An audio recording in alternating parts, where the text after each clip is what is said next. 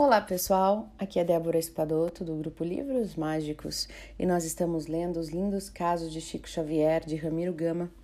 Hoje nós vamos ler o número 115.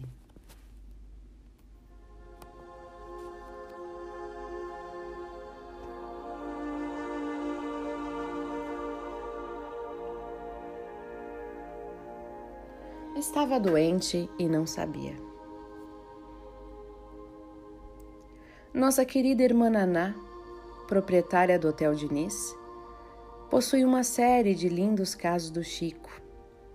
Apenas estes nos autorizou a publicar.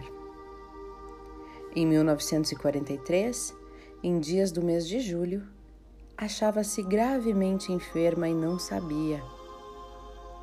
A lida no hotel era muita e não havia tempo para pensar no seu corpo e encontrou-se então com Chico na porta do correio, que lhe olha e diz assim: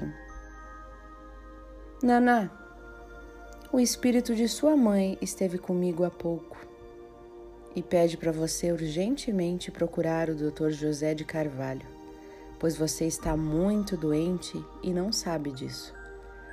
E pode de um momento para outro desencarnar e partir fora do tempo.